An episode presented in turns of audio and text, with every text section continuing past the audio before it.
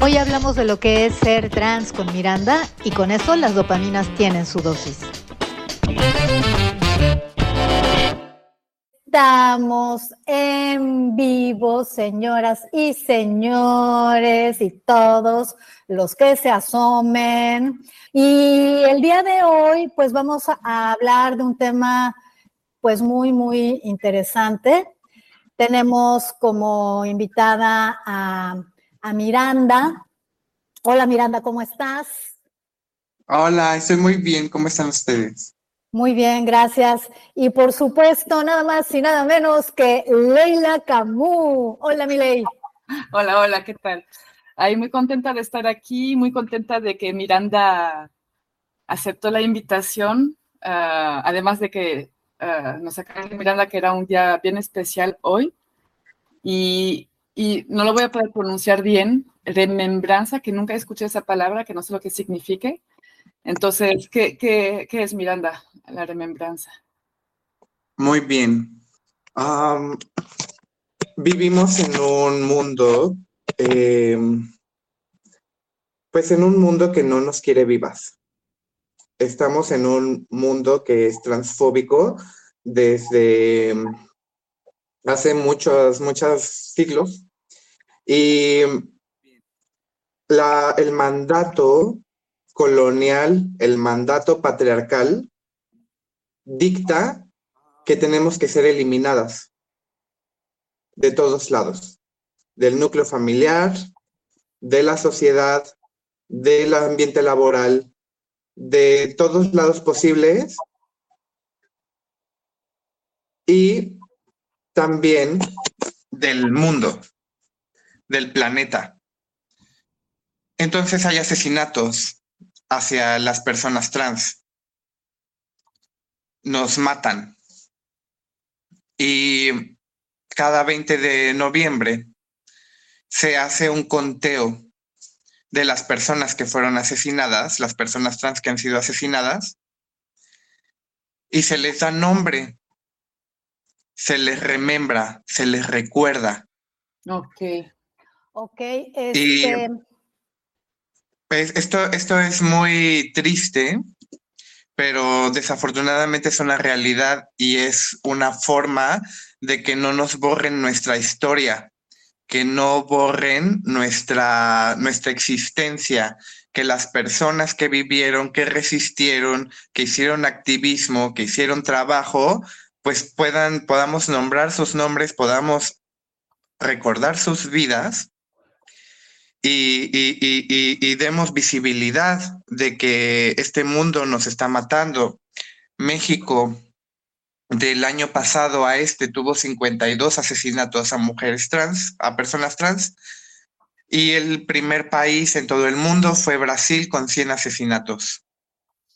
Hay un conteo de todos los países, eh, cuántas personas trans mataron, y pues este día se celebra en todos lados, se hacen ceremonias solemnes, se hacen pronunciamientos, manifiestos, pues por vida digna y exigiendo derechos, derechos que todavía no tenemos, que a lo mejor tenemos en algunos estados de la República, pero en el resto todavía no se ha trabajado lo suficiente.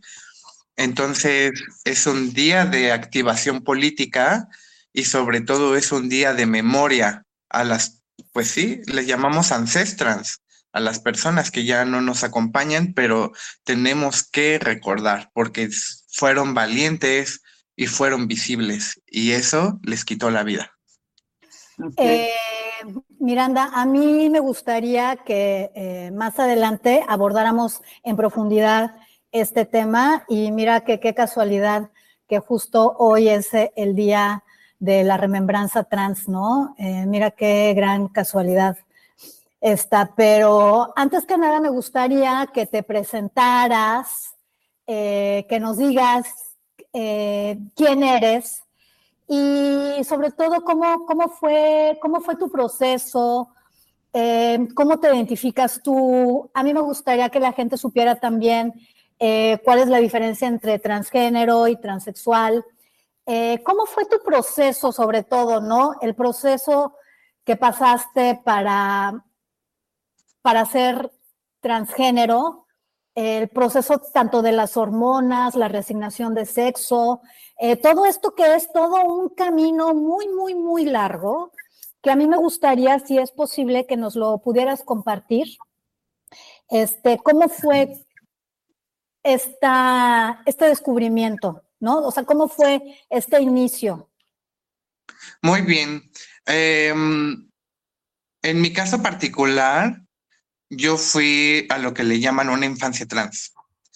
Eh, a los cuatro años yo ya era consciente de mi feminidad y absolutamente era algo que yo no podría nombrar en ese momento. Desconocía del tema, y me sentía única y sola. Entonces fue, fue muy difícil porque teniendo conciencia de esto, tuve que performancear masculinidad para sobrevivir. Performancié, actué, intenté, porque nunca lo logré. Eh, aparentar una masculinidad para sobrevivir el kinder, la primaria, la secundaria. De todas maneras, este, o sea, fue siempre muy evidente, o sea, la feminidad era algo que yo no podía ocultar realmente. Entonces, esta onda de ser un mariconcito, un niño afeminado, eh, una, pues sí, el putito, hay muchos, muchos, muchos insultos eh, que, que, los mismos niños ya dicen desde una edad muy temprana, desde los cinco años. Y esto va acompañado de marginación, de bullying, de rechazo, de abandono por parte de tus compañeros de la escuela, por parte de los profesores que te educan, por parte de los padres de familia de tus compañeros, que recuerdo que en varias ocasiones escuché en mi cara decir que no querían que se juntaran conmigo, por parte de tu núcleo familiar, que trabaja constantemente en una tarea de todos los días por frenarte, Mm. por detener que te seas el árbol torcido, por detener que te conviertas en lo que la sociedad detesta. Y por lo que circunda alrededor de los núcleos familiares y la escuela, que es la sociedad. Entonces descubrí que yo tenía que intentar eh, entrar en la norma, en la norma masculina para sobrevivir. Pero yo ya tenía conciencia. Eh, y cuando eres muy pequeñito dices, no es que este no es mi cuerpo. Es que yo soy una niña atrapada, em, pero ya cuando creces te das cuenta de que existe pues información que existen estudios, que existen personas que comparten lo mismo que tú, pues ya todo va entrando como en la, en la, pues sí, en, cajas donde realmente se comparte la experiencia y no estás experimentando esto, pues sola. Tenemos seis años, solamente seis años desde la despatologización de mm. el tema trans. Esto porque lo quitan de, un trastorno en un libro que, que, enuncia trastornos y ya lo pasan a otra categoría. Esto también sucedió con la homosexualidad. En creo que los setentas. Entonces, este, o sea, tenemos muy poquito tiempo en la historia, seis para siete años, que, que, la gente ya no puede justificar que estamos locas. Sin embargo, el estigma continúa. En la mente colectiva, la mente ignorante me va a señalar como una persona enferma mental y trastornada. Y esto no es una realidad. Lo, sé porque cuando, em, cuando inicié mi, mi proceso para acceder a un tratamiento de reemplazo hormonal, uno de los requisitos es asistir con un psiquiatra. El psiquiatra te tiene que dar un certificado de que eres una persona trans. Esto es algo muy violento. Ok, este, ¿no te parece a ti em, adecuado que cuando alguien tiene una, me parece que se llama disforia de género, eh, a los, no sé, 6, 7, 8 años, antes de darle un tratamiento eh, de bloqueadores hormonales, me parece que así se llama, ¿no? Para que este niño vaya creciendo y, no, no adquiera un género per se, ¿no? Sino que vaya, ah, eh, digo, para que tenga también ese, ese tiempo para poder eh, realmente definir, sentir, eh, estar como seguro. ¿No te parece a ti que una terapia psicológica, no psiquiátrica, como de que ya estás mal? Ah, no, estoy, totalmente de acuerdo. A manera, claro, como a manera de apoyo para que te vaya llevando durante todo este proceso de una manera amorosa, este, contenida. Ah, no, este por supuesto. Estoy de acuerdo, mira, eh, para poder regresar a la endocrinología, yo tenía que tener un certificado por una psicóloga y por un psiquiatra.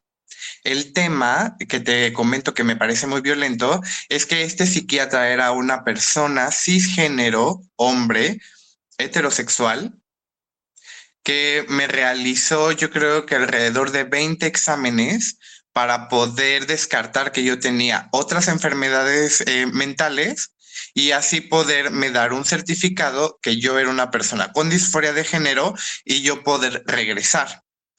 El tema es que si, o sea, solamente en la Ciudad de México se puede acceder como a, esta ayuda de forma gratuita. Sí. Lo puede hacer el IMSS, pero no hay el buen trato, que es algo que, que, que está muy denunciado. Y eh, el tema es eh, eh, que, que, alguien más tiene que decir por ti que tú eres una persona trans. Entonces, es, es, muy difícil que se valide tu identidad. No puedes validarte tú sola porque hay una burocracia. Y eso es lo que es muy complicado. La burocracia, que es muy costosa, que no es accesible porque aquí en la ciudad de Querétaro, a mí solamente me dijeron que él podría darme ese certificado, no hay otra opción. Y no hay otra opción porque se atraviesa el tema moral y la mayoría, la gran mayoría, pero te estoy hablando de que hacía más del 80% de médicos, endocrinólogos o de psicólogos o de eh, psiquiatras no van a atender personas trans por un tema moral, porque va en contra de sus principios. Entonces, es muy limitada la ayuda a la que puedes acceder con una perspectiva de género amigable, empática, que no esté bajo la sombra de la, o sea, de, señalarte como una persona enferma. Eh, perdón, ahorita que, perdón que te interrumpa, ahorita que tú estás diciendo eso, existe una asociación que es WPAT, me parece, que es la Asociación Mundial para la Salud Transgénero, ¿no? En donde ahí pues preparan a médicos para la atención trans, ¿no? Ya sean endocrinólogos, cirujanos. Eh, ¿Tú crees que en México hay ahorita doctores afiliados ahí? ¿Crees que ahorita ya hay una apertura? Por ejemplo, si estás tú allá en Querétaro, Ciudad de México, sí, ya, ya hay más. Sí la hay, sí la hay, sí la hay, o sea, sí la hay. sin embargo, tenemos que reconocer que ha sido un tema de sensibilización y una lucha política constante. Claro. Esto no vino de a gratis. Para que esto sucediera, para que, para que médicos, para, para, es que está muy fuerte ese tema, pero ok. La mayoría de las personas, esto lo sé por el INEGI que hizo una encuesta, las únicas personas trans que conocen son a través de los medios, a través de la televisión, a través de las redes sociales. No topan, no conocen y no conviven con personas transgénero. Entonces solamente tienen la idea del imaginario que ha sido ridiculizado, que se le ha puesto la burla, que, que siempre es representado para entretener o para ser el motivo de, pues sí, o sea, una burla muy pesada. De eso va la televisión mexicana. De eso va también el cine hollywoodense. Las personas queer son los villanos. Y te lo puedo poner así. En La Sirenita, Úrsula, la que parece una drag queen, es la villana. En, en, en, en, en que Aladdin, Jafar, el que parece un joto, es el villano. Y eso tiene un nombre que me parece, estoy posible que me equivoque, que se llama queerbaiting. O sea, las personas trans estamos señaladas para ser las villanas. Perdón. Entonces, para, para nosotros poder acceder a un trato digno, se ha hecho muchísima política, muchísima historia de resistencia y de lucha por derechos. Sin embargo, estamos en una situación en donde esta clase de cambio de conciencia no llega a las comunidades que circulan San Miguel de Allende. No llega ni siquiera a San Miguel de Allende. Yo he sufrido violencia física en San Miguel de Allende. Menos va a llegar a paseo si tú quieres. Si no llega a una ciudad como Querétaro, en la última marcha trans éramos 80 personas. Eh, se trata mucho de visibilidad y de intentar cambiar el paradigma. Pero, ¿qué pasa con ese paradigma? Estamos eh, en una situación justamente a una semana, a siete días, de lo que todos estamos bien conscientes de que fue un montaje de un asesinato con el tema de crimen pasional, que esto todavía nos hace, nos quita dignidad. Es como de ustedes no pueden ni siquiera acceder a los afectos porque las pasiones los desbordan y terminan asesinados. Y el mensaje también es no seas visible porque vas a desaparecer. Y esto es a una semana estamos justamente a siete días del asesinato de Le Magistrade Ociel. ¿Qué quiere decir esto? Que la sociedad, la transfobia, la NB-fobia, está muy vigente y lo podemos ver en comentarios en todas las redes sociales que pueden ser el 90% de los comentarios son transfóbicos. Y ahí está muy fácil. El periodista este, Ciro Gómez Leiva, dijo, no existe tal cosa como la transfobia y la homofobia en este país. Lo dijo hace un par de días y justamente hoy tenemos cifras y nombres de 52 personas asesinadas en el último año. También había leído que, la, ¿cómo se dice la, edad de mortalidad de las trans? No me acuerdo cuánto, cuántos años era, hace un rato que lo había visto. ¿Cómo se 35 años. Eso, gracias.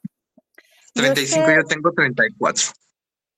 Y es que de verdad sí me parece un problema social importante em, porque también las oportunidades de trabajo para la comunidad, eh, para la comunidad transexual, me parece que son muy limitadas, ¿no? Y me parece que necesitamos los seres humanos sensibilizarnos más, ser más humanos, porque me parece que nos falta esta humanidad, nos falta educación. Entonces, mucha educación. Y, me parece un, gran trabajo el que poco a poco eh, haya visibilidad, ¿no? Digo, es algo que siempre ha existido. Ahorita no sé, me parece que existe, tenemos la fortuna de que por medios eh, hormonales, quirúrgicos, ya tienen esta posibilidad de poder eh, transmutar, cambiar, ¿no? Y, e ir hacia donde realmente ustedes sienten, ¿no? Pero es algo que siempre eh, lo hemos tenido en, el transcurso de nuestra vida, ¿no? ah, de hecho, de hecho, me gusta mucho el tema que estás tocando y creo que sí vale la pena hablar de eso en dónde estamos, ¿no? ¿Dónde hemos estado? Estamos en los, en los registros arqueológicos. Por ahí vi una pintura rupestre en una cueva en donde, en donde hay algo que se podría interpretar como una persona trans.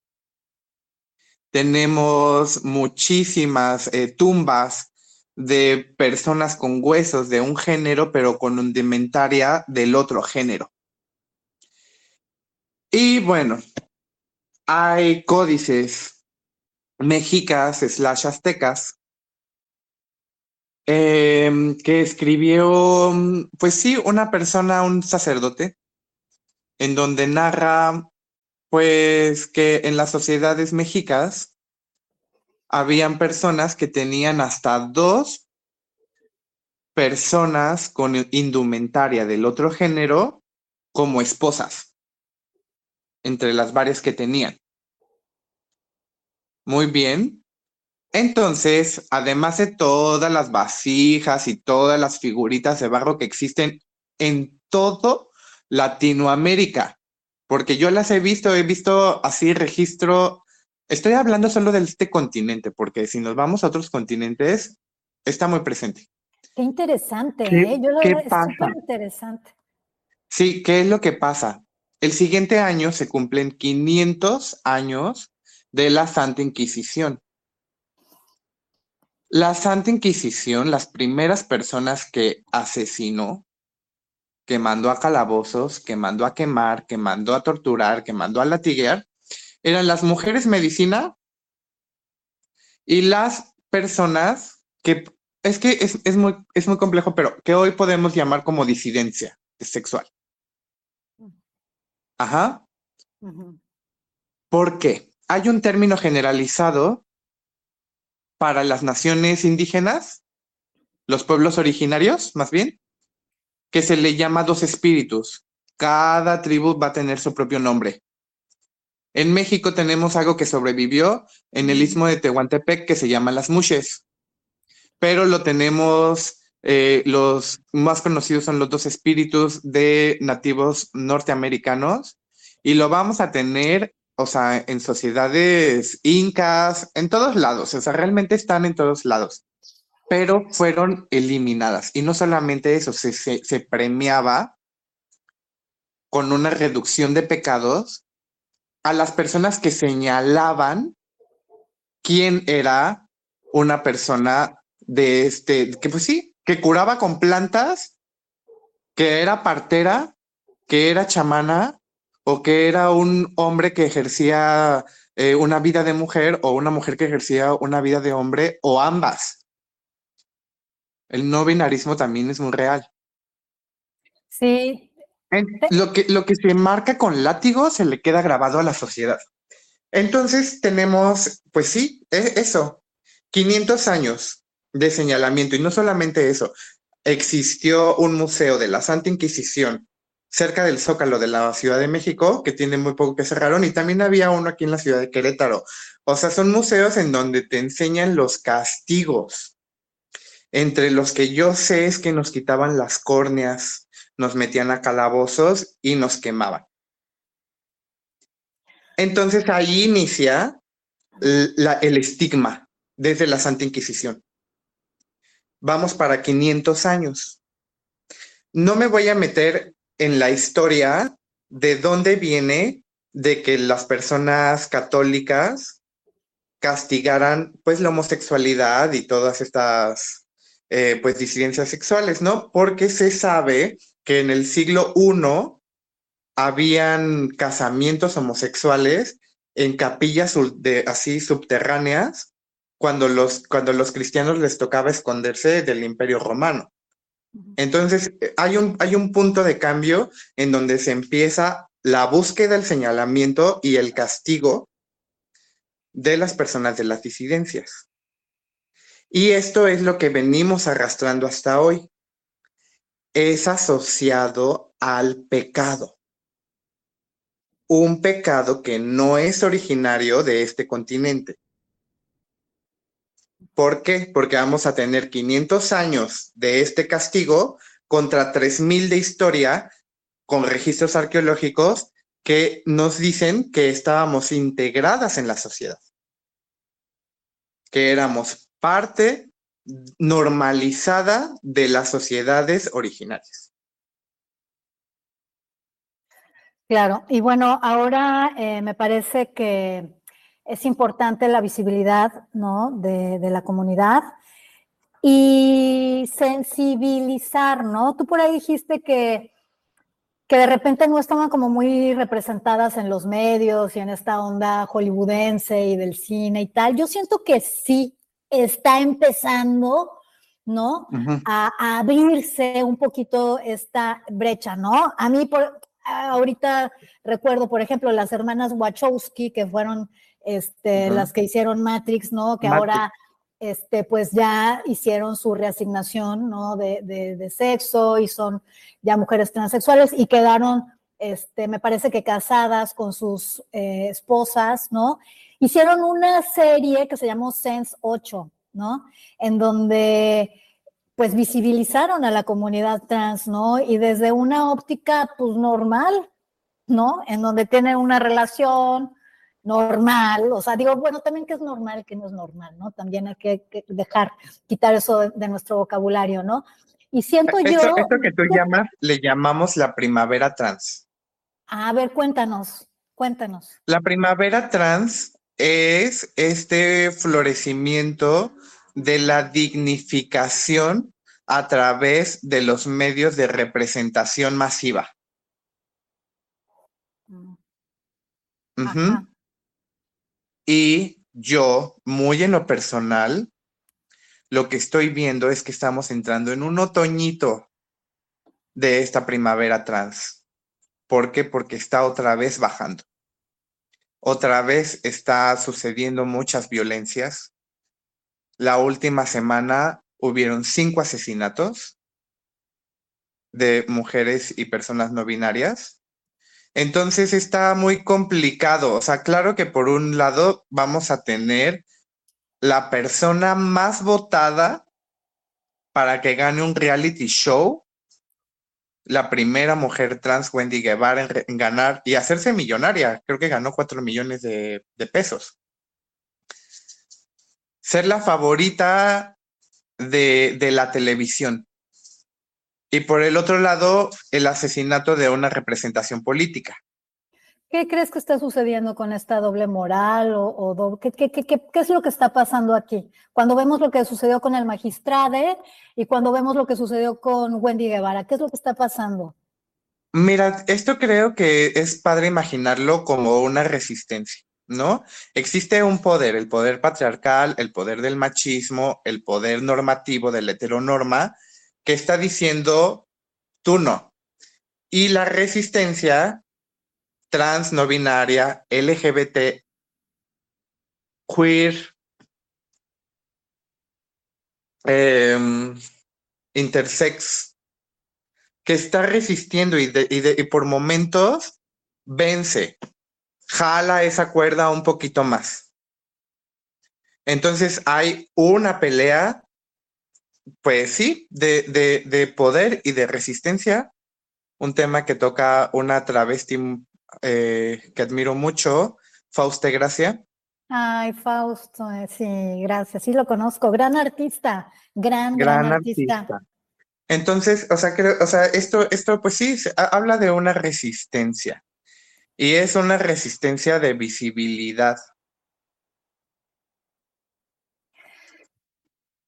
Pero la visibilidad no como la que nos daba, por ejemplo, Eugenio Derbez travestiéndose de Blancanieves para parecer ridícula sino una visibilidad como la que nos da Victoria Volkova posando para John Paul Gaultier, como la que nos dan eh, la chica trans que participó en Miss Universo, como la que nos da Wendy Guevara, como la que nos dan varias eh, prostitutas trans en TikTok siendo graciosas y aprovechando la plataforma para mostrar que no son demonios, que no son la escoria de la humanidad. Claro.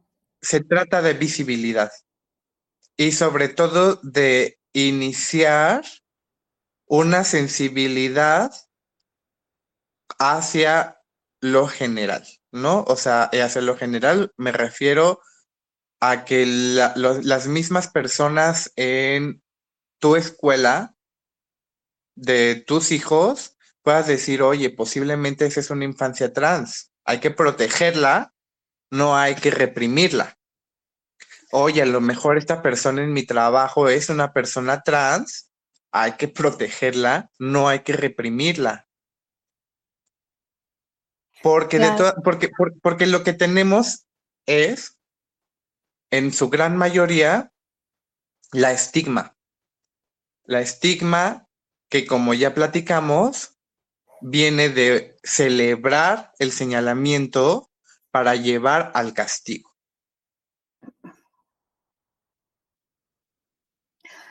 Oye, este, Miranda, hay mucha gente que de repente no, no sabe diferenciar, ¿no? Entre tantos términos que hay eh, y podemos pecar de, de, pues, de no saber, ¿no? Digámoslo así. ¿Tú nos podrías o podrías a la gente decir, definir eh, toda esta cantidad de géneros que hay, el binario, no binario, transgénero, transexual, para que todos podamos tener esta cuestión que yo te digo de, pues, empezar a educarnos, empezar a, llamar a las cosas por su nombre y como son. ¿Nos podrías sí, claro. ilustrar? Sí, claro, pero em, me parece que es un tema que está muy accesible, entonces lo voy a intentar resumir. Va. Van a haber personas cisgénero, que son las personas que están conformes con el género que las asignaron al nacer, y van a haber personas transgénero, que son personas que no están de acuerdo, sienten que algo está incorrecto, a veces eh, se, se manifiestan disforias y inician un camino hacia llegar a la comodidad de su ser con su imagen, transgénero, trans. Em, bajo este, mm, le llaman la sombrilla de lo trans, va a estar lo binario y lo no binario. Binario, un género masculino y femenino, no binario pueden ser las personas que transitan entre los dos como un género fluido, que se identifican con los dos géneros, que no se identifican con ningún género, que creen que el género puede deconstruirse según cada momento, que sería em, algo muy justificado por la teoría queer, entonces son personas queer. Eh, también van a haber personas intersexuales, que son personas que nacen con características de ambos sexos y que eh, esto mismo les hace no tener una inclinación absoluta, ¿no? Entonces, ah, muy bien. Y dentro de lo no binario, van a haber personas que están en una transición hacia lo binario o que simplemente están en total em, pues sí, están disconformes con la normativa de la implementación y de la imposición de los géneros y deciden no ser partícipe de ellos. Es una construcción del humano, lo que es el género, y por eso mismo se puede deconstruir. Claro. Y bueno, ah, van a haber también personas que se identifican como no binarias fuera de la sombrilla de, la, de lo trans. Em, y, que simplemente dicen es que yo no, no fui infancia trans, no sufrí disforia, pero este sistema de géneros es una tontería y hoy en mi edad adulta decido no ser partícipe de los roles de género. Porque es muy impuesto, de esto va el feminismo. Sí, suena un acto muy político, ¿no? Al final de cuentas. ajá, exactamente, sí es un acto muy político, pero bueno, entonces ahí es cuando llegamos a, no sé, de verdad creo que hay así hasta 45 géneros, ¿no? Entre todas las variantes. Pero creo yo, en un comentario muy personal, que todo viene del mismo impulso de decir, oye, es que hacer esto no es lo que yo quiero hacer. Vestirme así no es como yo me quiero vestir. Y tú nos podrías, eh, si tú quieres, claro, obvio, ¿cómo, contar cómo fue tu proceso ¿Cómo, cómo, cómo viviste todo este proceso? Sí, yo quiero, antes de, seguir, oh, venir a poner mi, ¿no? Pero con, ese, eso, Miranda, como, como decía, bueno, yo soy maestra y tengo un grupo de adolescentes, ¿no? Y, cada año les pregunto de qué tema quieren hablar hoy en una obra que vamos a presentar, que vamos a hacer juntos, ¿no?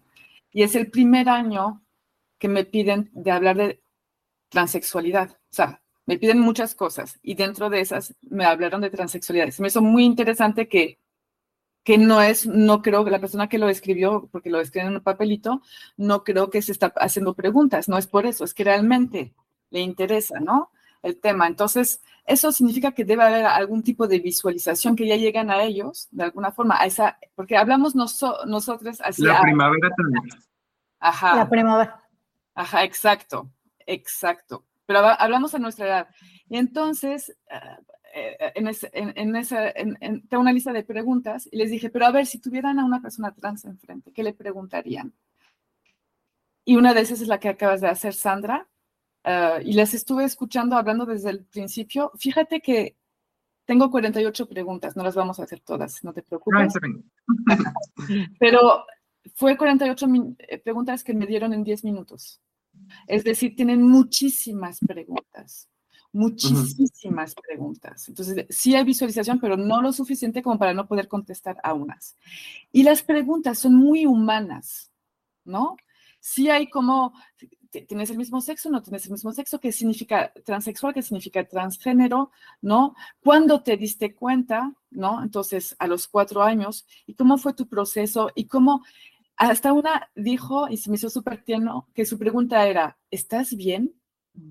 Así con mucho, ¿sabes? Como, wow, si ya, si hablamos de normatividad, todas, todos, todes, luchamos todos, no importa el sexo, no importa de dónde vienes, para encuadrar en algo en la que nos puedan aceptar desde niños, que si hablo fuerte, que si no hablo fuerte, que si me dejo de crecer el cabello, que si no, que si soy bonita, que si soy gorda, que si soy con, que estoy con pelos, que si estoy, o sea, eso de la normatividad toca a todo el mundo. Y hablando con adolescentes, que ellos están pues en eso, ¿no? En, a ver, ¿quién quiero ser yo? ¿Cómo me quiero ver? ¿Cómo quiero que me vean los demás?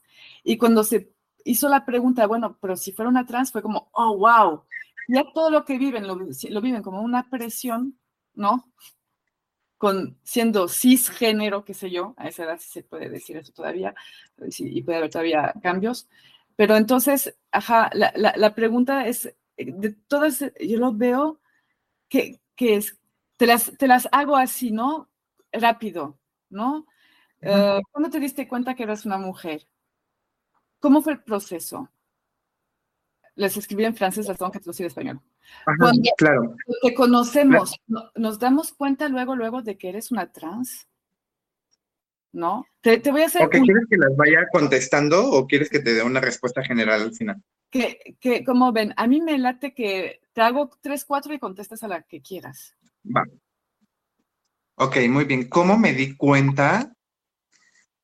Me di cuenta cuando me di cuenta cuando lo que me pedían que hiciera no era lo que yo quería y que lo que yo quería correspondía a lo que hacían las niñas. Por ejemplo. De mi edad.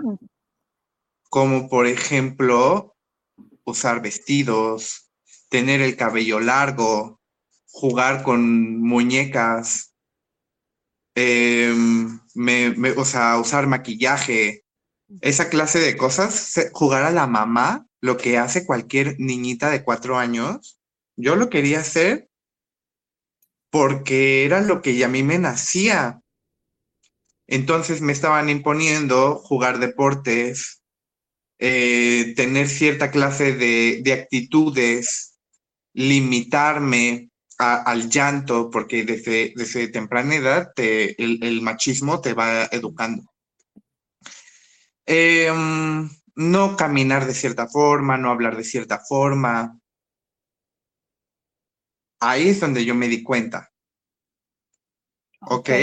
Pero estoy hablando desde el impulso. A los... Empecé con prácticas de travestismo, vestirse con ropa del siguiente género pero fue hasta los 27 años que me mudé a Totonilco, en, en el campo, y en medio de la naturaleza, pues no tenía con quién esconderme. Entonces empecé a hacer una travesti desde que me levantaba hasta que me dormía. Empecé a practicar con tacones todo el día para aprender a caminar. Em, Ah, y, a, no tener que fingir ser un varón más las veces que tenía que ir al pueblo a San Miguel de Allende para que la gente no me discriminara, ¿no? Entonces, realmente podía yo eh, acuerpar el género que, que, que, a mí me estaban haciendo, o sea, y, y bueno, ok, muy bien. Después de eso me descubre mi difunta madre, una madre política, o sea, no es mi madre biológica, Franca Polari, y me invita a la comunidad Ballroom, en donde yo me convierto en una boguera. Esta comunidad es creada por mujeres trans, para mujeres trans. ¿En dónde? Racializada. Y esto nace en Harlem, en Estados Unidos, en Nueva York en algún momento todo se va heredando y la cultura llega a México y yo me integro a los inicios de esta cultura. Ya voy para ocho años de ser parte de la comunidad Ballroom. Entonces es una comunidad en donde celebran a las personas trans, a las personas disidentes, a las personas no binarias y, encuentro comunidad, encuentro apoyo, encuentro familia creo lazos, creo redes de apoyos con otras mujeres trans para ya no estar en el aislamiento, un aislamiento que yo vivía siendo una travesti en Atotonilco. Y eso fue a los 27 años, 27, a los 27. Y ya, ya por ahí, o sea, puede empezar, es que realmente la transición es una cosa bien locochona, o sea, no puedes saber realmente cuándo inicia tu transición, porque para mí, mi transición inicia en el momento en que yo nací, en el momento en que tuve que empezar a tener conciencia. Y es, es, muy, es muy locochón. Yo recuerdo haber hecho esta pregunta, no sé qué tan infante sería, pero yo le pregunté a mi mamá que por qué tenía testículos. ¿sabes? No estaba conforme con tener testículos. Hay algo, o sea, yo creo que si quisiéramos hablar como de un tema energético, realmente este binarismo de energías existe. Hay luz, hay oscuridad, hay femenino y hay masculino. Y por alguna razón sabemos, entendemos desde el primer uso de razón de que van a existir estos dos extremos. Y como existen estos dos extremos, también van a haber personas que se salen de esta regla binaria y crean lo no binario. Pero lo no binario también nombra el binario. Existen dos energías en el humano, también en los animales. Una energía masculina y una energía femenina. Y lo entendemos. Eh, y después, eh, yo la verdad es que me enuncié de muchas formas. La primera vez me enuncié como una persona a género. Yo renunciaba al género. Em, me enuncié también como un género fluido. Obviamente eran momentos en donde se exploraban esos temas y casi toda la información estaba en inglés. Eran debates en una plataforma que todavía existe, creo, se llama Tumblr habían personas debatiendo de eso y tú te integrabas esos debates.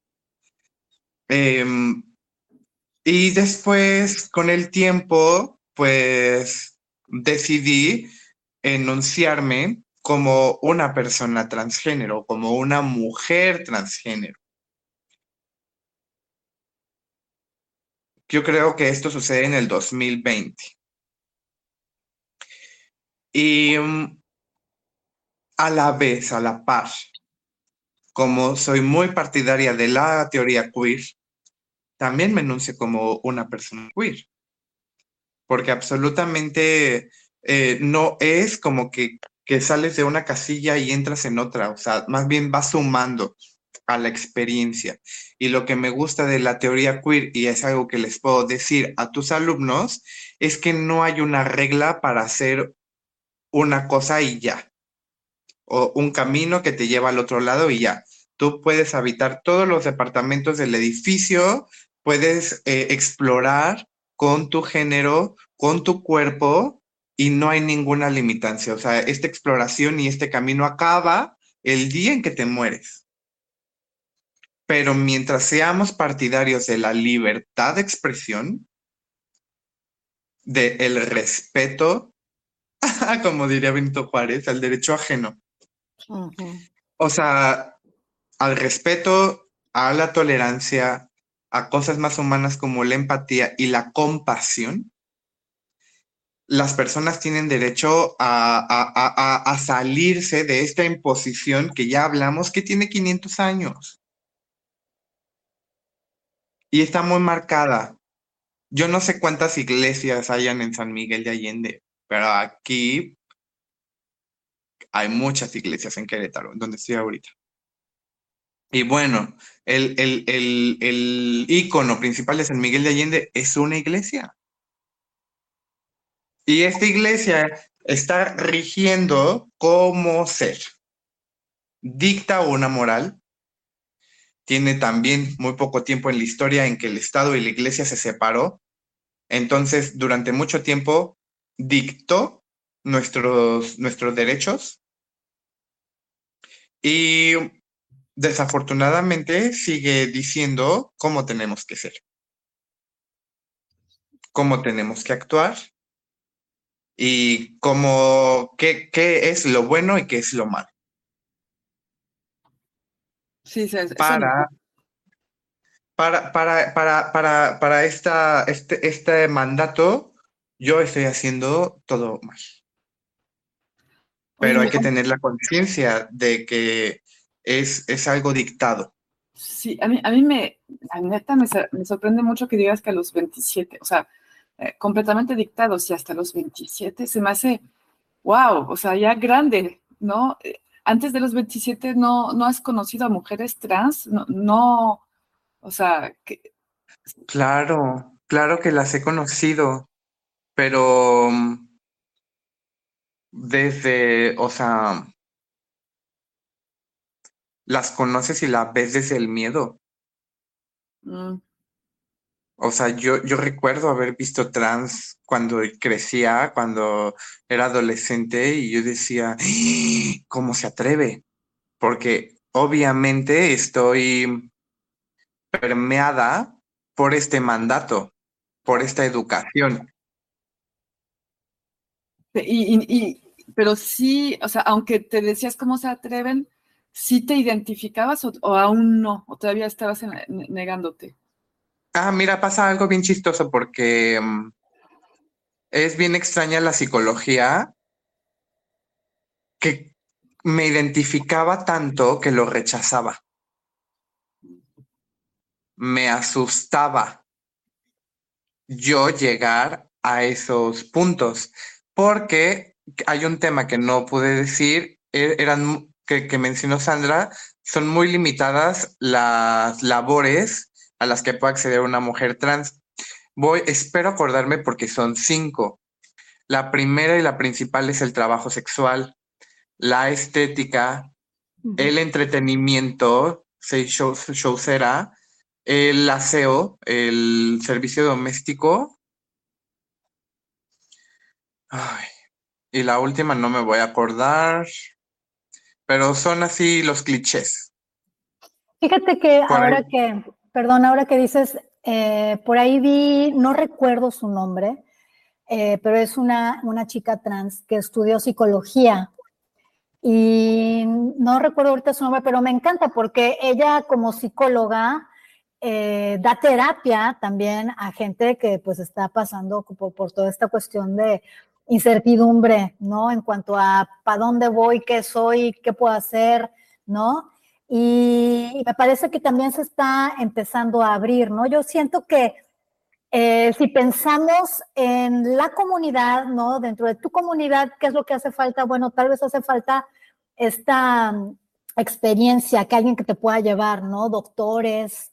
Eh, sé que es difícil, pero se puede, ¿no? O sea, yo, la verdad, te lo juro, Miranda, yo quiero tener esta cuestión de esperanza, ¿me entiendes? De esperanza, eh, de libertad de pensamiento, de, que la gente de alguna manera pueda abrirse un poquito más, no nada más mentalmente, sino también desde su sentir, ser más sensibles, ser más empáticos, ¿no?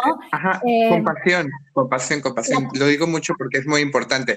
Puedes empatizar, yo puedo empatizar, pero si no tienes compasión, no deseas el bien para esa persona. Mm. Eh, sí, mira, realmente, desafortunadamente, esta primavera trans, pues lo mismo pasó con las mujeres cis. No tenían derechos y estaban obligadas al trabajo doméstico y al servicio del hombre y no podían votar. ¿Cuántos años tiene en México desde que existe el voto para las mujeres? Ya, muy poquito. Muy poquito. Creo que desde los años que 50, 60.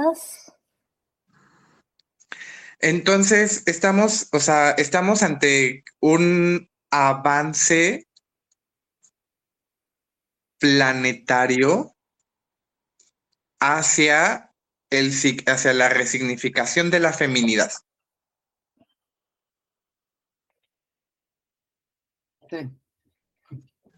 Oye, y, eh, hablamos de feminidad de mujeres trans ah, que están empezando a visualizarse, pero los hombres trans, ¿qué onda? Que eso sí que... Yo, yo neta los adoro. Creo, sinceramente, que los hombres trans son las únicas personas que tienen la posibilidad de construir y compartir lo que es una masculinidad sana, una masculinidad que no es invasiva, una masculinidad suave, una masculinidad que cuida y que protege, porque yo lo veo todos los días. Las masculinidades, ya sean heterosexuales o homosexuales, están bien contaminadas en sus valores hay mucho privilegio por ser hombre que se asume, se apropia. Nada más hablemos de la, de la brecha así del salario. O sea, un hombre va a ganar más en todo, va a tener favoritismos en todos los aspectos, va a tener pacto patriarcal que los va a proteger, que los va a solapar. Entonces, veo yo que los hombres trans, al haber experimentado la opresión en algún momento de su vida, la opresión y la misoginia, están construyendo una masculinidad que no es hegemónica, una masculinidad que viene desde la empatización de lo que es ser una entidad femenina oprimida. Sí, y, vemos uh, otra vez, a mí me, me, espanta un poco la sexualización sobre sexualización de las mujeres, de las mujeres trans, de los hombres no, y de los hombres trans tampoco. O sea, es como... Eh, bueno, sí existe. Eh, y no solamente sexualización. Ay, es que ese tema está fuerte. Es el fetichización. Sí, sí. Quería hablar de eso. Ajá. Y objetivización. Mm. ¿Por qué? Porque es, estábamos real disponibles solamente a través de lo más underground y de lo que mostraba la industria pornográfica en otros tiempos. Estoy hablando de tiempos donde no existía el Internet. Entonces se creó la imagen de la persona trans que carece de humanidad y es objeto y es fetiche hombres y mujeres trans.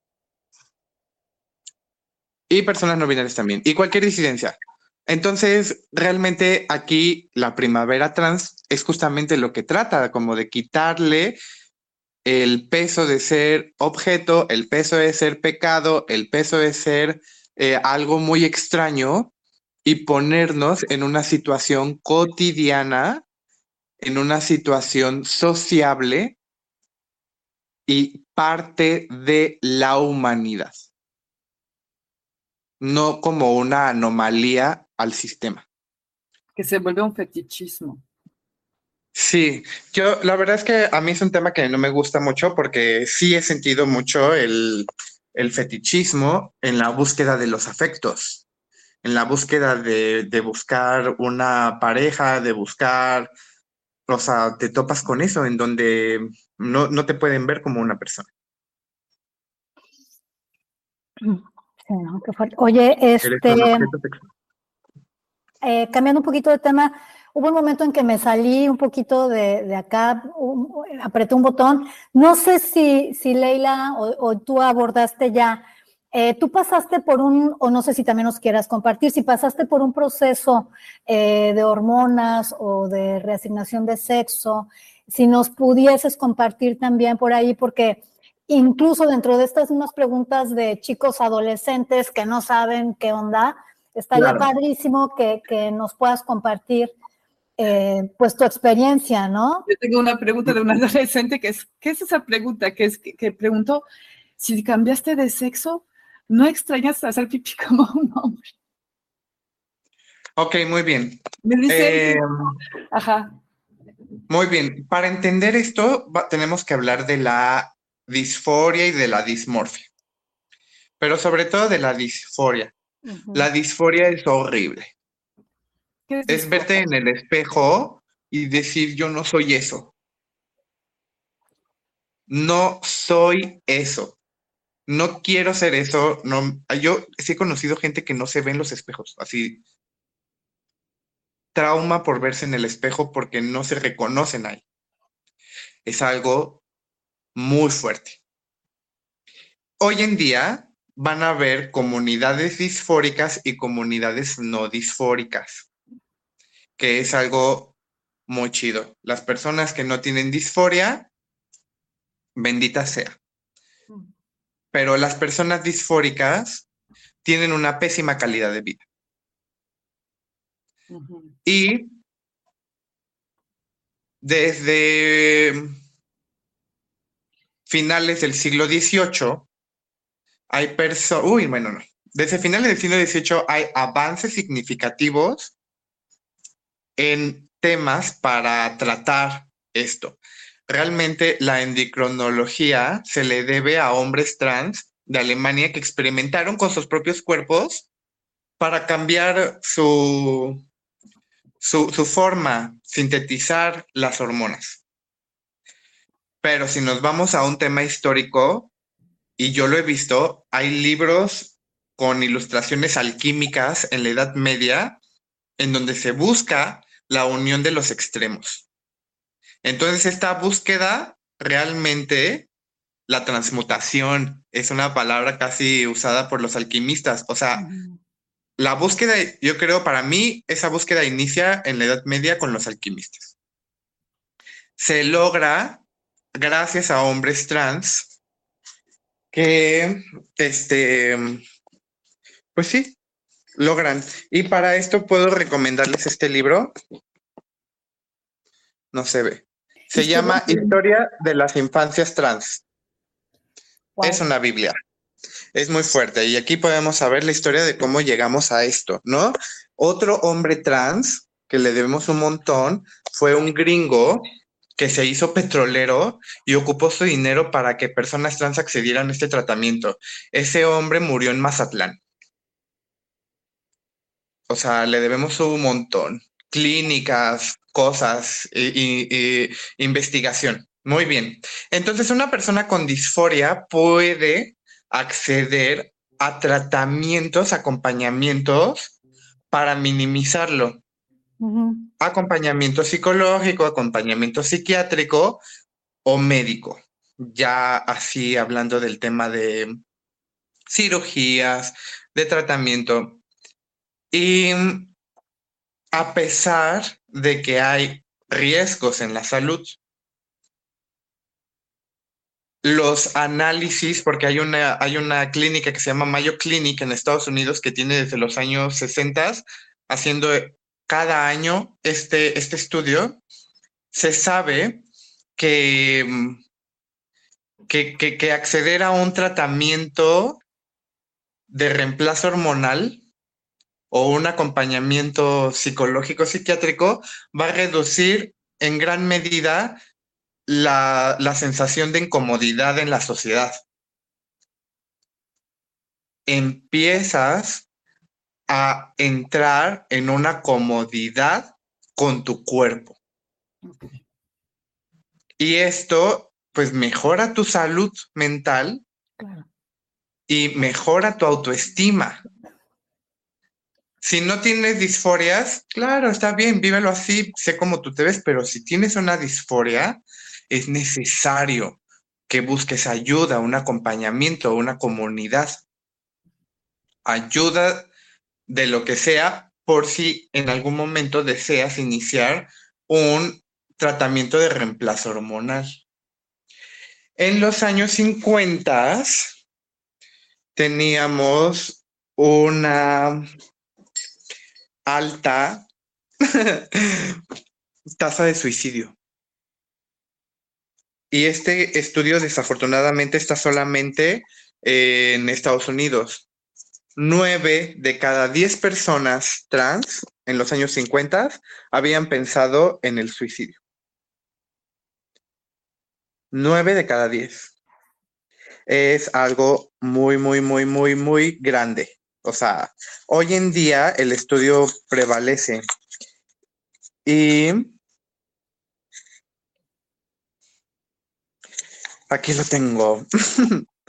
Otro estudio de más de mil personas transgénero, 1093 para ser exacta. bueno, nada, lo voy a resumir. O sea, ya empezaron con una depresión clínica al 44.1%. En personas cisgénero heterosexuales es el 4%. 4% de esas personas piensan en suicidio. Hoy en día 44% piensan en suicidio de personas trans. lo piensan, lo ha practicado, lo planean. O sea, es muy grande porque hoy en la remembranza trans nombramos las personas que fueron asesinadas, pero no nombramos las personas que suicidamos. A las personas que orillamos al suicidio por el abandono de la sociedad, que es muy alta. Y esto nos, no, esta salud mental esta, este, este, este, este fallo en las redes no se nombra. Y bueno, para eso puedo recomendar otro libro muy fuerte, otra gran Biblia, que se llama Análisis Transgénero de Patricia Herovich. O sea, yo tengo marcado así un montón de notas, está muy interesante. El otro es de Jules Chill Peterson, la historia de las infancias trans.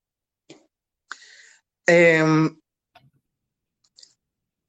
ok, muy bien, regresemos al tema. Entonces, acceder a un tratamiento de reemplazo hormonal va a ayudarte en tu autoestima y en la forma en la que te percibes y te integras en la sociedad. Definitivamente se ayuda. A mí creo que puedo decir que me ha salvado en muchas ocasiones el poder entrar en, una, en un tratamiento de reemplazo hormonal. Ahora, muy bien, esto va a ser la diferencia entre ser una travesti, ser transgénero y ser transexual. Las personas que deciden eh, ir a contrarrestar más las disforias pueden pensar en una, pues sí, en operaciones, feminización o masculinización, aumentar o quitar los senos, em, a, operarse los genitales, o sea, creo que todo es súper válido, es súper válido mientras te ayude a ti a contrarrestar pues las disforias. Yo he visto hombres trans muy, muy, muy felices y veo el cambio cuando se hacen la mastectomía. es drástico la forma en que mejora su calidad de vida. Una pregunta, todo este proceso eh, me parece que pues es caro, ¿no? A mí me parece, o sea, no sé cuánto cueste. Eh, sé que en la Ciudad de México hay un lugar como de ayuda, pero eh, todo este proceso de los inhibidores hormonales, la ir a terapia, em, la reasignación de sexo, ¿no? Por cirugía, es, es, es caro, ¿no? Me parece a mí, no sé tú qué dices, Miranda, o sea, no todo el mundo puede acceder. A mí me parece. Exactamente. Y por eso mismo en nuestras agendas políticas tiene que estar el, el, el que nos den el derecho a la salud. Exacto. En nuestras agendas políticas tiene que estar que exista un cupo laboral trans. Sí. Ay, un cupo laboral LGBT, o sea, hay mucha discriminación laboral. Eh, en nuestras agendas tiene que haber, o sea, esto es un temazo, eh, el que podamos acceder al cambio de identidad. Aquí en el estado de Querétaro yo lo tengo que hacer a través de un amparo y no sabes ya cómo me urge cambiar el nombre de registro, el nombre que me pusieron de registro y poner mi nombre elegido. Pero tengo que ahorrar para tener ese amparo, para tener esa ayuda, tener ese acompañamiento y enfrentarme a las leyes poco empáticas y poco compasivas del Estado. Me tengo que enfrentar a una burocracia que no tiene ningún interés en humanizarme. Entonces, sí tenemos que tener esto en nuestras agendas políticas. ¿Y cómo activamos estas agendas políticas? Hablándolo entre la gente que nos rodea. Claro. Porque la indiferencia, no hablarlo, hace que no pasen las cosas. La gente está muy inconforme con el genocidio de Gaza. Y se está hablando y ya se están manifestando en diferentes ciudades. Esa es la manera en que los gobiernos van a ejercer presión para que cese el fuego. Es lo mismo, es nuestro único recurso que exista en el tema social para que se pueda hacer una transformación desde las autoridades. Pero sí es caro, sí es muy inaccesible. Punto en ciudades, en comunidades. Hay, hay migración, existe algo que se llama migración de personas travestis que viajan de sus pueblos originarios en donde son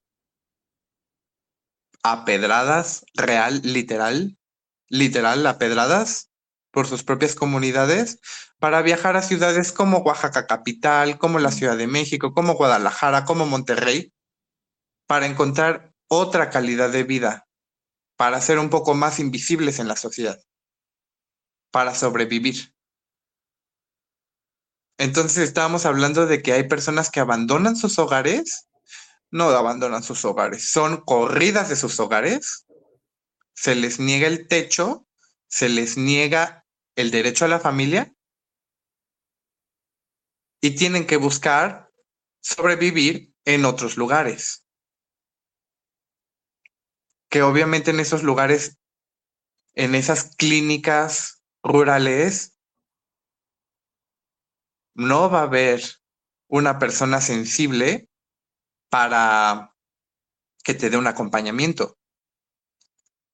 Y no existe tampoco en las ciudades. O sea, hay un reglamento del IMSS destinado para para, pues sí, para la población LGBT y literal tienes que imprimirlo en otros estados y llevarlo porque es una ley que tienen esos médicos para que ellos puedan reconocer que están bajo esa ley bajo esos lineamientos, bajo esos reglamentos, y te puedan dar un trato digno cuando te atienden con temas de enfermedades de transmisión sexual o con temas, pues sí, de este tipo. Sí, sí, nos falta mucha información, nos falta mucha humanidad y este, es importante visibilizar ¿no? a, la, a la comunidad. Y bueno, este, este es uno nosotros ponemos nuestro granito de arena y yo creo que todos juntos podemos eh, acercarnos a un cambio, ¿no? Y, desde el gobierno, desde, desde la ley, legislar, informar y eso, ¿no? Desde la ley. Desde la ley, qué bueno que lo mencionas, desde la ley. ¿Y qué pasa nos quitaron nuestra representación desde la ley. Sí, pero bueno, vamos a... No hay, que, no hay que quitar el dedo sobre el renglón, hay que ver qué fue lo que pasó ahí también con el magistrade y, seguir, seguir, seguir, seguir, seguir, eh, pues seguir visibilizando, no callarnos y aprender, ¿no? O sea, abrir nuestra, nuestra capacidad de escucha, nuestro corazón. Y aprender, ¿no? Aprender, me parece que es importante. No sé si quisieras, Miranda, eh, bueno, Leila, eh, no sé si quisieras eh, preguntarle algo más a Miranda para ir ya cerrando esta, esta maravillosa plática. Y pues de ahí igual, no sé, más adelante abrir otro espacio para hablar de, otras cosas e igual e integrar a, alguien más especializado. ¿No? Y bueno, Miley, no sé si quisieras agregar algo más, preguntarle algo más a Miranda para ir cerrando. antes quisiera preguntarte, Miranda, porque me hablaste de que estabas en un programa, entonces quería pues que hables del programa que, en, el que, que me que me compartiste. claro, mira, el, el, programa se llama Queer FM se está transmitiendo en vivo a través de Dragón Estéreo eh, desde el Instituto San Miguelense en San Miguel de Allende los viernes a las 10 de la mañana. Aquí en este, en este, en este programa ya no estamos partiendo desde como la información básica que un poco se convierte aquí, sino ya desde las artes, desde el performance, desde la poesía, desde el cine, em, pues sí, desde la escritura, los fanzines, la música. O sea, porque, ¿qué pasa? Ahorita a lo mejor fue un poco drástico retomando la remembranza trans, pero es muy importante la resiliencia. Transformar esto que es tan pesado y transformarlo, convertirlo en algo muy bello en la celebración de ser una travesti, en la celebración de ser una persona trans, en la celebración de ser una persona no binaria, en la celebración de ser una persona gay y lesbiana. Transformarlo, hacer felicidad, hacer vidas dignas, no solamente resistencia, resistencia, resistencia, y también visibilizar las existencias a través de la expresión. Entonces, en este, en este programa, pues ya estamos abordando más bien eso, o sea, compartiendo personas que leen el tarot, personas que escriben, personas que hacen cine, personas que hacen música, que son de las disidencias sexuales y que comparten sus sentires, este, pues sí, con, con, con con la vida. Y esto es muy importante porque deja registro. Así como tenemos registros arqueológicos, las artes nos van dejando registro.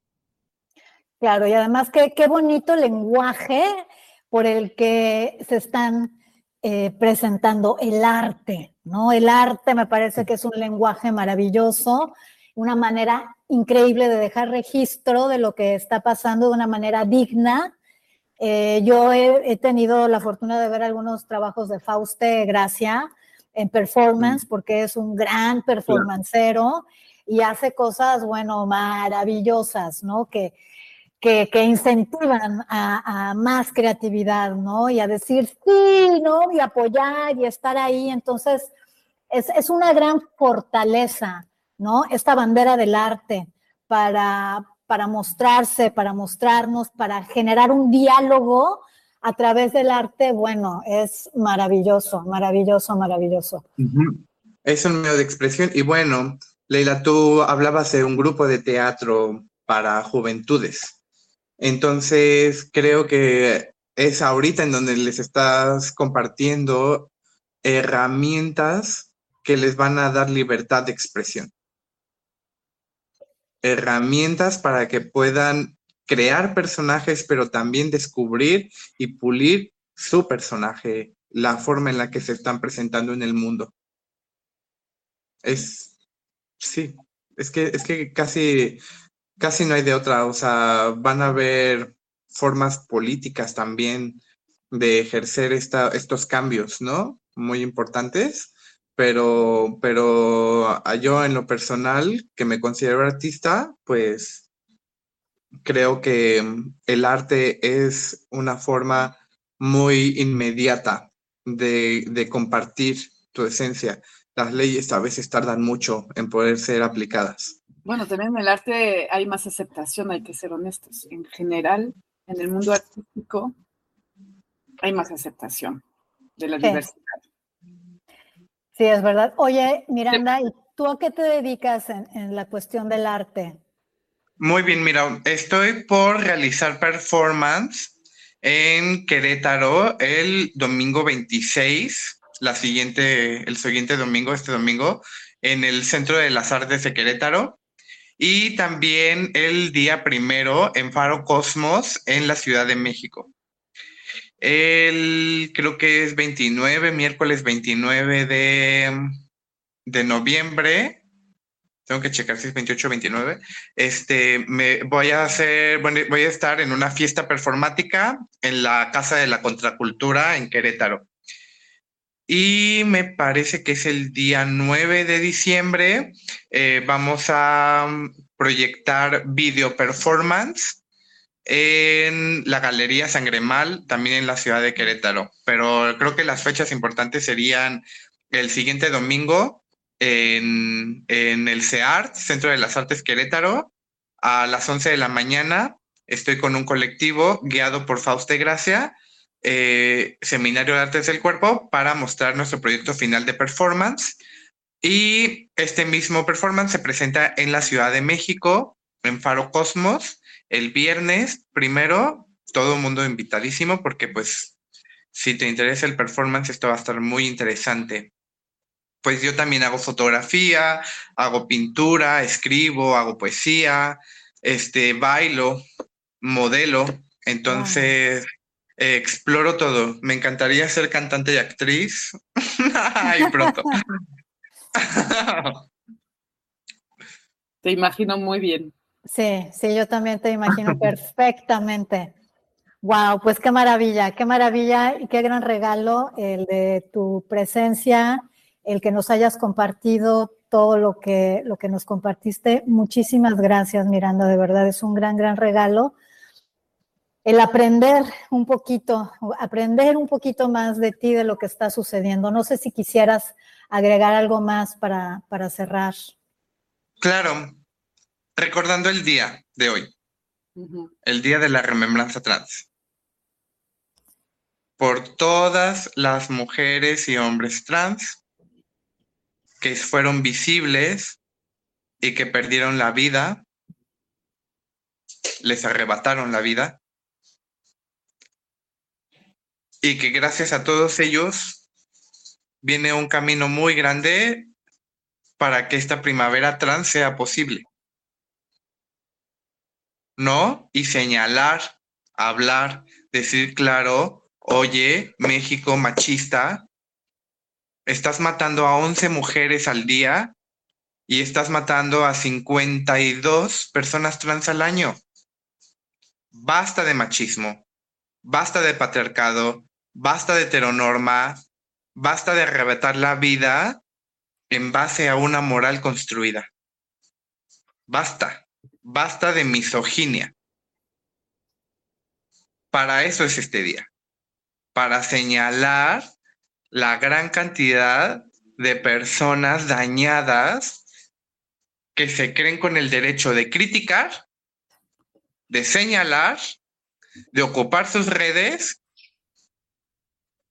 para, para, para gritar su transfobia y su misoginia. Y esto lo que hace es que les da luz verde a los psicópatas para quitarnos la vida. Es muy importante este día para que podamos decir en voz alta, oye, detente. Porque además es un día que se celebra en muchos países.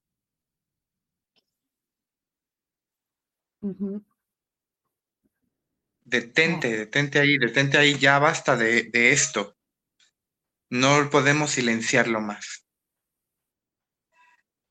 Aumentar la, la, esperanza de vida de las personas trans. O sea, yo quiero ser una viejita.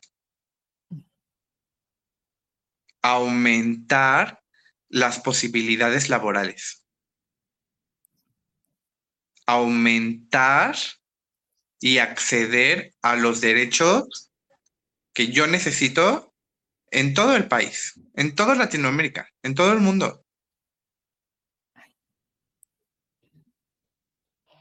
No quedarnos en que sigue siendo un tabú y que es necesario celebrar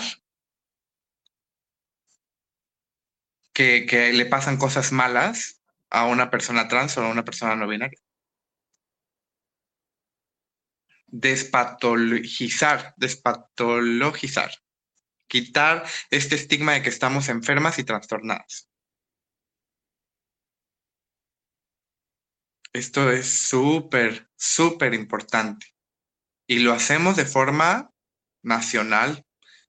Yo sé que se celebra en muchos países, pero no sé si en todos los países. Pero el 20 de noviembre estamos celebrando la remembranza trans, que no solamente habla de las personas asesinadas, habla también de todo este posicionamiento que hacemos, seas trans o no seas trans, para exigir derechos, exigir justicia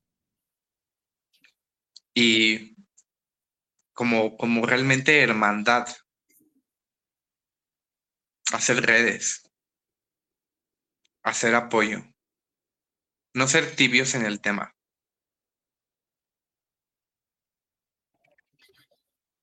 Está. Así es.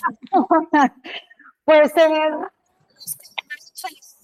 de oro y mucho, mucho, mucha emotividad, la verdad. Eh, muchas gracias, Miranda. Muchas, muchas, muchas, muchas gracias, de verdad, por, por abrir un poquito más nuestros ojos, por gracias por todo lo que compartiste y pues hay que crear esa red de apoyo y no estamos solos, no estamos soles, no estamos, estamos aquí, estamos aquí, estamos juntos y pues muchísimas gracias. Ley, no sé si quieras. A ustedes. Gracias. No, yo sí, yo intento ser positiva todo el tiempo, sigo alucinando de que haya días como este, sigo alucinando de que alguien tenga que opinar sobre otra persona, sobre si es así o asado, si le gusta esto o no le gusta esto. sigo alucinando eso, la verdad. Eh, soy muy idealista tal vez, no sé, o no, no sé, ya no sé. Me, me, alucina, sea lo que sea que tengas que ser un hombre cis, blanco, de tal peso, de tal medida, que vengas de tal lugar, de tal eh, categoría socioprofesional, ta, para sentirte algo en seguridad. Me caga que tengamos que ser de una forma para sentirnos en seguridad, porque otros opinan diferente de, cómo te quieras vestir, cómo quieres hablar, quién quieres ser. Que... Me caga eso, me caga, me caga. La hegemonía.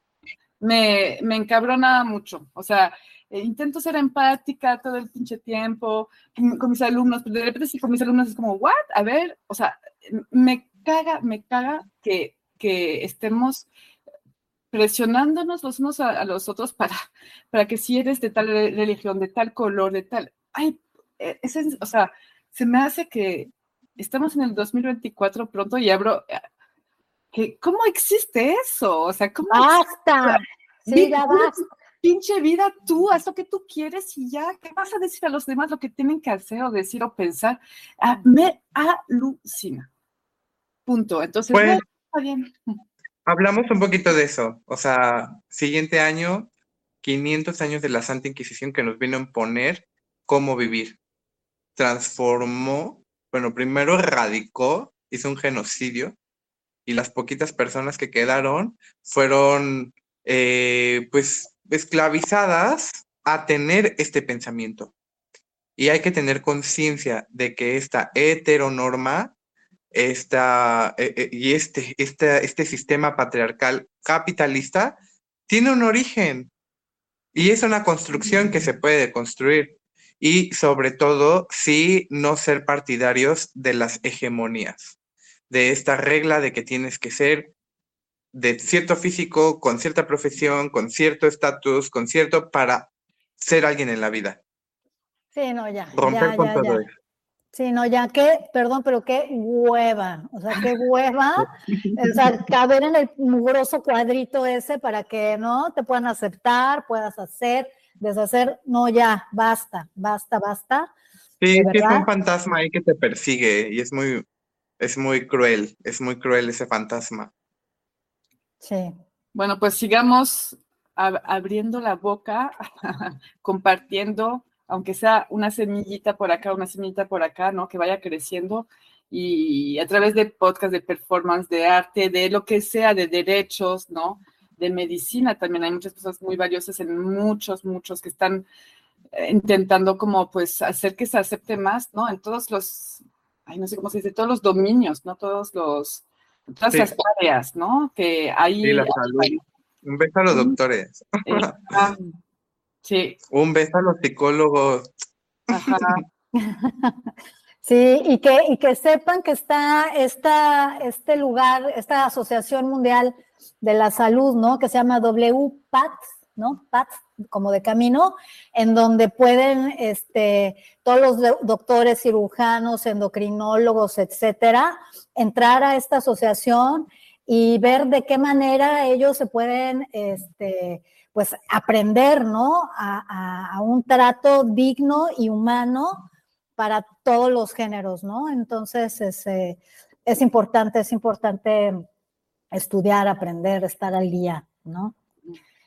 Y pues, ¿Dónde te podemos encontrar en las redes si alguien se quiere comunicar contigo? Muy bien. Tengo que advertir que estoy baneada de Instagram. No me, no me encuentran, aunque, aunque escriban mi, mi nombre completo, pero bueno, si tienen suerte, es care.miranda. En Instagram, care.miranda. Este, el podcast que estamos creando se llama queer.fm. Y, y pues ya, por ahí, en Instagram es mi red que más ocupo. Este, ah, también en threads estoy como care.miranda. Bueno, y cualquier cosa a través de nosotras también, las dopaminas, nos encuentran también en Instagram, Spotify, YouTube, bla, bla, bla. Y ahí, no, pues, gracias Miranda, Sandra, gracias por, por tomar ese tiempo. Ah, gracias, hay que, hay que seguir. Hay que seguir. Bueno, pues, beso. Muchos besos. Adiós, gracias por escuchar a todos los que te quedaron hasta el final. Dale. Chao.